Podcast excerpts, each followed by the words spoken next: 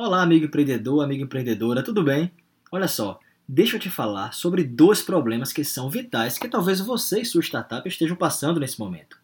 Esses problemas estão bem descritos na abertura da palestra de Julian Treasure no TED Global de 2013. A palestra é chamada Como Falar de Forma que as Pessoas Queiram Ouvir. Essa é uma daquelas palestras que você não pode deixar de ver na íntegra, tá? Bem, Julian Treasure, nessa abertura, falou assim: a voz humana é um instrumento que todos tocamos. É provavelmente o som mais potente do mundo. É o único que pode começar uma guerra ou dizer eu te amo. E mesmo assim, muitas pessoas passam pela experiência de falar sem ninguém ouvir. E por quê? Como podemos falar poderosamente para fazer a diferença no mundo? Essa abertura da apresentação dele tem tudo a ver com a sua startup em dois pontos. Vamos ver quais são?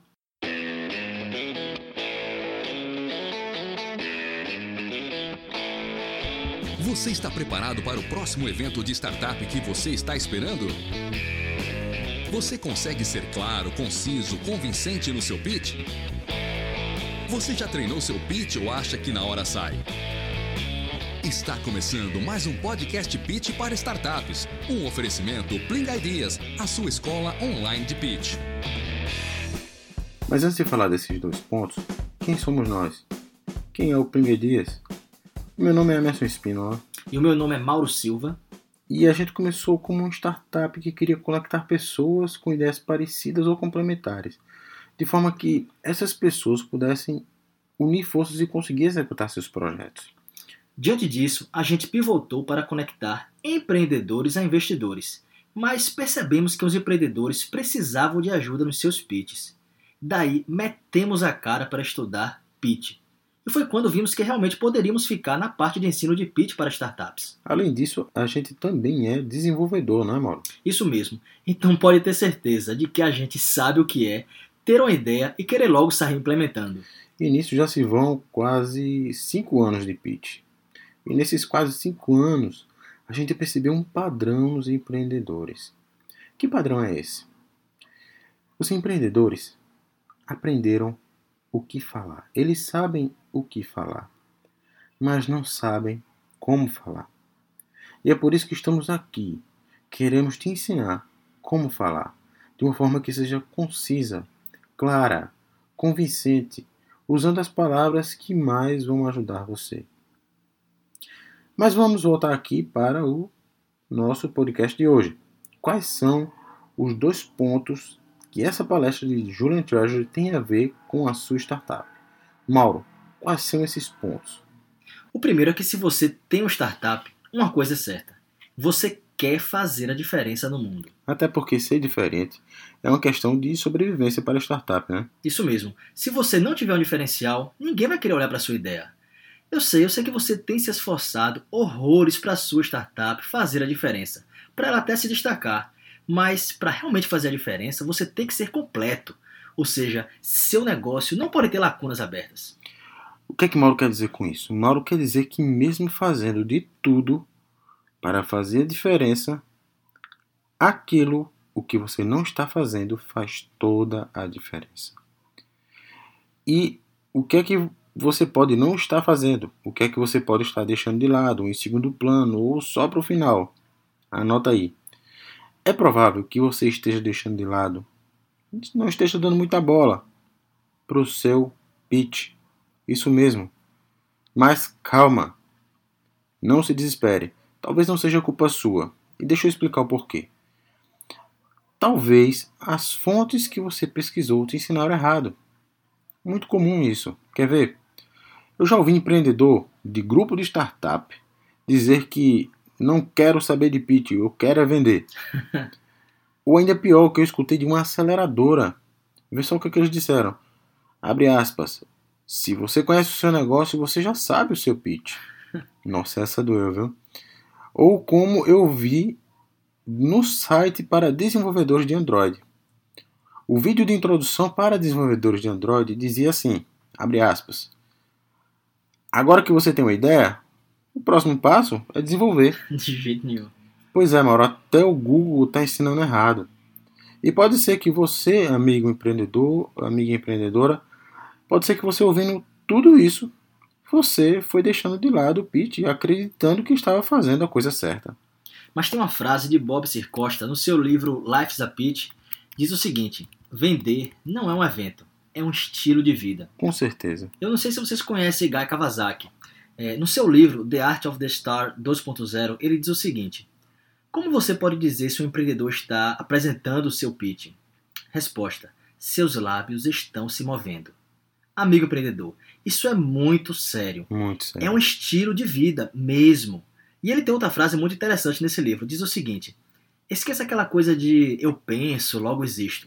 Para empreendedores como você, a frase correta é I pitch, therefore I am. Ou seja, eu apresento meu pitch, logo eu existo. Ou mesmo, eu vendo uma ideia, um produto, um serviço, logo eu existo. Eu lembro aqui de, do caso de Bill Gates, que vendeu o MS-DOS para a IBM sem ter uma linha de código digitada, né? Eu me lembro também, Emerson, no caso de Gustavo, o Guga Gorenstein, CEO e fundador do Pop, que mudou seu pitch ainda na fase de validação da sua ideia e viu o resultado melhorar. Eu me lembro também de Amor Pinho, presidente da, da B Startup, CEO e fundador do Blogo, que contava a trajetória completa da sua startup na Campus Party de, de 2015, onde passou mais de uma hora falando todos os pitches que ele usou, desde a validação de sua ideia até conseguir investimentos e adquirir clientes. E o interessante nisso tudo é que ele não usou o termo pitch nem um momento sequer, mas sem dúvida ele se beneficiou de cada pitch que ele fez. É verdade, eu lembro disso. E outra coisa que eu lembrei é de Cássio Espina na conferência da Ajuda do Brasil de 2015.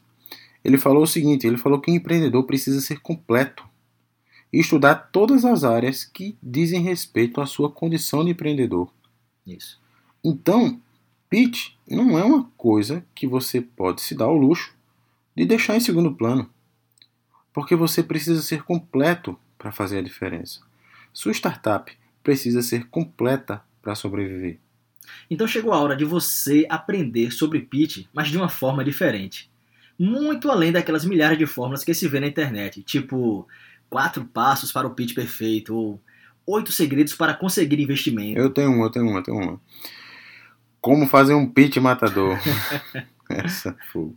O problema não está nesses títulos, que diga-se de passagem são muito bem escritos. Mas quando você abre esses links, você geralmente se depara com várias e várias fórmulas ensinando o que falar, e quase nunca você vê como falar. Se você sabe o que falar, mas não sabe como falar, você continua com problemas. Quer ver uma coisa? O que é que adianta você saber que no momento do seu pitch você precisa falar do tamanho do seu mercado ou da sua concorrência, mas na hora de falar você não tem argumentos para suportar os seus números, ou mesmo você é prolixo? Não adianta de nada você continua com um problema. Você precisa usar as palavras que mais vão ajudar você. Você já tentou, por exemplo, explicar sua ideia de negócio para alguém e se perdeu nas palavras? Isso acontece bastante. Bastante.